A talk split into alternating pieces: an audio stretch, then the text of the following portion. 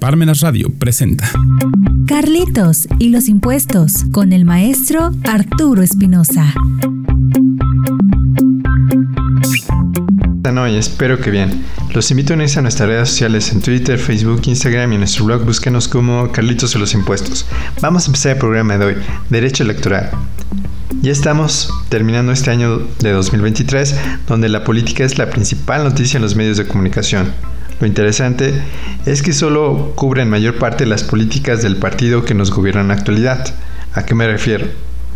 A que desde enero de 2023, empezando por el presidente, dio a conocer a sus cocholatas para el proceso interno de su partido político para designar a la persona que sería la indicada para representar a su partido en las próximas elecciones para presidente del año 2024. Pasaron los meses que dieron paso a que a nivel nacional esas corcholatas llamadas por el presidente se anunciaran en paredes espectaculares, internet, que son las redes sociales, para darse a conocer a los militantes de su partido para que votaran por ellos en las elecciones internas de su partido.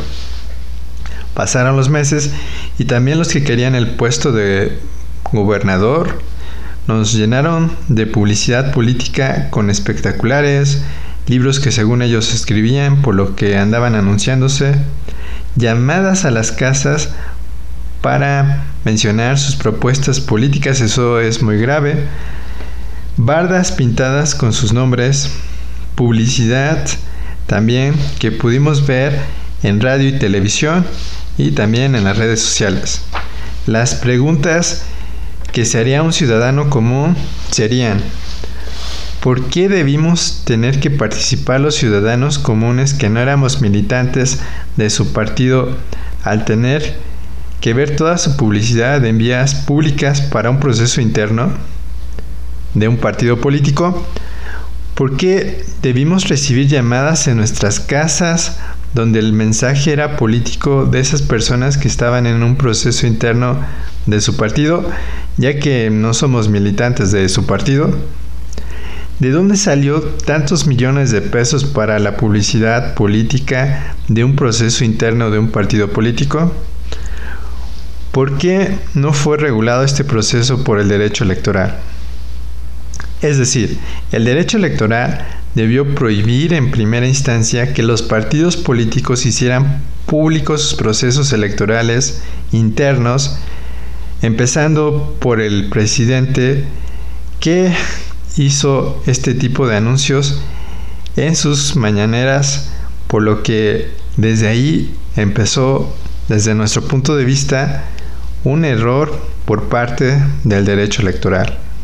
También se debió prohibir usar espectaculares, pintas de bardas, llamadas a las casas para publicidad política de un proceso interno de un partido político, uso de redes sociales de los militantes, que estaban en ese proceso interno de su partido político para lograr las candidaturas, porque todos somos ciudadanos, pero no todos los ciudadanos somos militantes.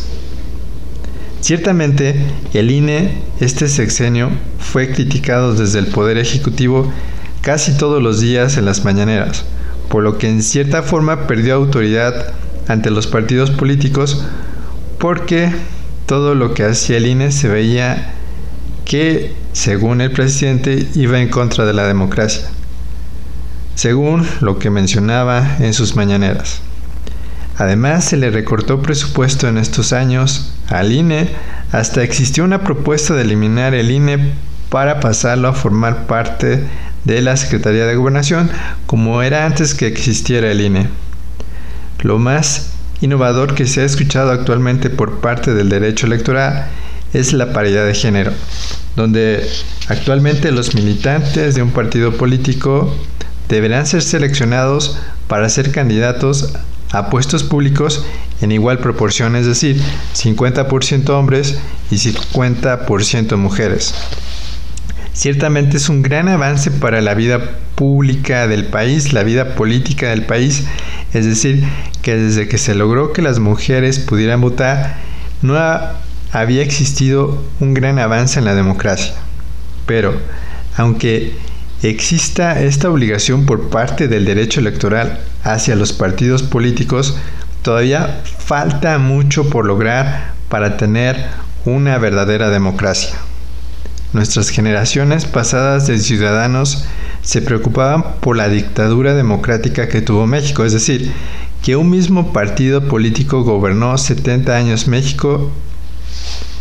En la actualidad, aún con los cambios de partidos políticos que gobernaron México a través de estos últimos años, seguimos con los mismos problemas sociales que tenía ese México gobernado por ese partido que gobernó 70 años. Si salimos a las calles, podemos observar la pobreza en los cruceros de las avenidas con las familias jóvenes pidiendo limosna con sus niños y niñas. Hospitales públicos con muchas deficiencias en servicios, en medicinas, en mantenimiento. Escuelas públicas con falta de mantenimiento, además que los maestros deberían ser capacitados con programas actualizados de educación que fueran revisados por los mejores profesionistas del país cada año. Calles llenas de baches, delincuencia callejera. Ahora existe una modalidad que lanzan piedras desde puentes para que te detengas y de esa manera te roben tu automóvil o pertenencias. En cuanto a las leyes, siguen cada año complicándose, es decir, se vuelven más difíciles para un ciudadano común con educación básica escolar que normalmente es primaria. El poder ejecutivo que administra esas leyes, en lugar de simplificar su cumplimiento, las vuelve más difíciles de cumplir con tantos trámites que inventa para su cumplimiento. El poder judicial que dirime las controversias de las leyes es más difícil presentar un juicio para la defensa de una ley porque se tienen que cumplir muchos requisitos formales para la interposición de un juicio.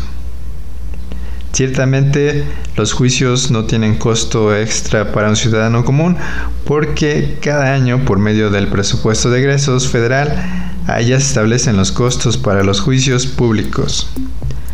Vamos a comerciales y regresamos. Regresamos. Seminario Anual en Defensa Fiscal de Emergencia 2024. Únete a más de 24 seminarios informativos y sesiones en vivo, cada jueves de cada mes. Nuestros seminarios incluyen material de apoyo, constancia de participación y un diploma especial anual. Además, si te inscribes anticipadamente, recibirás un regalo especial, el libro Obligaciones, Cargas y Angustia sobre el beneficiario controlador, del doctor Silvino Vergara Nava. No pierdas esta oportunidad única de fortalecer tus conocimientos en defensa fiscal. Inscríbete ahora.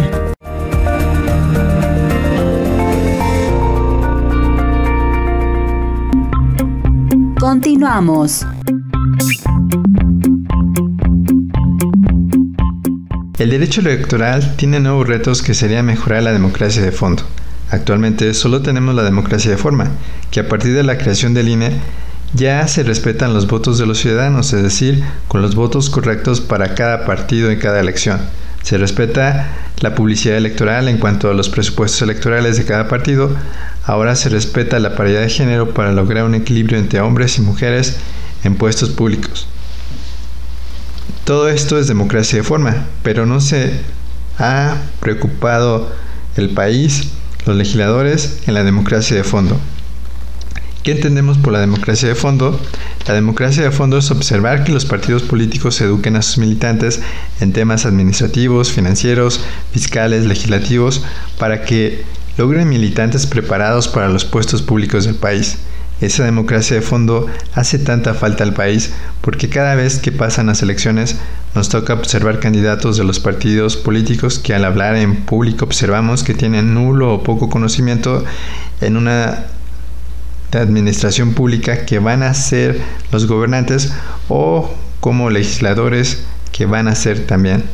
Esa democracia de fondo en donde los partidos políticos lograrán designar al mejor preparado y evaluado en temas administrativos y legislativos para ponerlo como candidato para que nos gobierne o sea nuestro diputado. México necesita esa democracia de fondo para lograr un mejor país. De lo contrario, pueden pasar otros 70 años y seguiríamos viendo más formalidades en derecho electoral como requisitos interminables para lograr participar en las elecciones por medio de un partido político con candidaturas independientes. Pero a la hora de que nos gobiernan esas personas que ganan las elecciones, seguiremos viendo pocos o ningún resultado en sus gobiernos o sus legislaturas a cargo.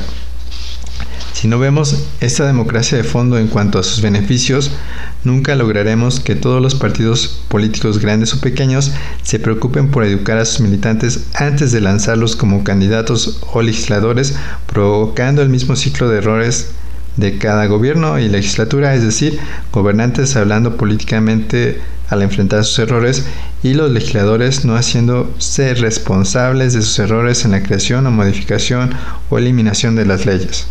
Se necesita además la creación de una ley de responsabilidad legislativa para que los legisladores tomen en serio su trabajo en cuanto que va a afectar millones de mexicanos o solo va a ser papel mojado esas leyes al nunca lograrse aplicar por su complejidad. Necesitamos la democracia de fondo para un mejor país, para tener mejores políticos que den como resultado mejores gobernantes. En los medios de comunicación me ha tocado observar algo muy interesante los llamados políticos jóvenes, hombres y mujeres con la habilidad para hablar como políticos, que defienden sus ideales como políticos, es decir, son una copia de los viejos políticos mencionando los mismos discursos, pero ahora en la voz de nuevas generaciones. Los políticos jóvenes hacen sus mesas redondas donde algunos ya tienen puestos legislativos. Recordemos que en las próximas elecciones los diputados federales pueden tener 18 años para poder ocupar ese cargo por lo que esos políticos jóvenes discuten, gritan, se insultan, pero sin llegar a, dar soluciones para los problemas sociales del país. La gran mayoría de los políticos jóvenes provienen de familias de políticos o familias de clase alta, por lo que hablan de democracia, pero como mencionamos anteriormente, solo se preocupan por la democracia de forma, es decir, que ganen los votos de los ciudadanos comunes, pero nunca hablan de esa democracia de fondo que tanta falta hace. Los políticos jóvenes son muy inteligentes, muy seguros, además de que tienen mucha presencia cuando están en los medios de comunicación, como la televisión, donde se desenvuelven como grandes actores políticos repitiendo los discursos de los viejos políticos. Me imagino si se hablara de estas ideas que estamos mencionando el día de hoy, como el de la democracia de fondo en la Cámara de Diputados, solo con estas ideas tal vez se enojarían o se insultarían entre ellos, ya que al hablar de una democracia de fondo, según ellos, darían argumentos que sería inconstitucional porque dirían que no podrían participar como gobernantes cualquier persona que no estuviera educada. Esa no es la idea. La idea es que los partidos políticos acepten como en la actualidad cualquier persona haya terminado de primaria o secundaria o los que tengan doctorado, pero dentro del partido se logre dar herramientas de educación antes de que esa persona sea gobernante o legislador. De eso se trata.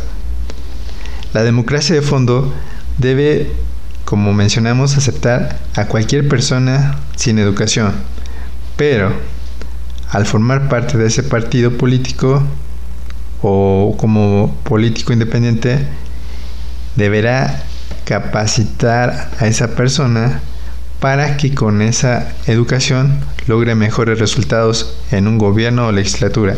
Este sexenio se habló de la transformación, de que se combatía la corrupción, pero nada de eso puede lograrse sin gente preparada mínimamente para ocupar los puestos de gobierno, además de los puestos legislativos.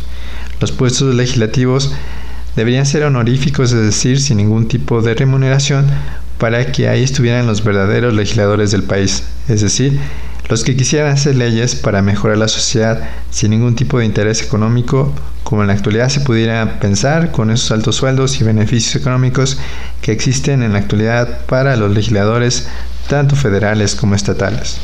La democracia de fondo es lo que necesita México para ser un mejor país. Ya hicimos la prueba con la democracia de forma donde pudimos observar los cambios de partidos, pero con los mismos resultados del pasado, es decir, con pocos o ningún tipo de cambio en los diferentes sexenios que hemos tenido. La democracia de fondo que hoy establecimos como idea para mejorar el derecho electoral deberá ser una iniciativa que en algún momento se deberá presentar por los ciudadanos o un partido político que en verdad quiera cambiar el país y no solo de colores de los partidos que nos gobiernan en la actualidad. Espero les haya gustado el programa de hoy, donde dimos nuestro punto de vista sobre derecho electoral. Los invitamos a comprar el libro Carlitos sobre los impuestos de forma electrónica en Amazon. Si lo requieren físico, está disponible en Parmenas Radio. Y recuerden que los impuestos no es un castigo siempre que se ocupen para que se nos brinden nuestros derechos humanos. Hasta la próxima.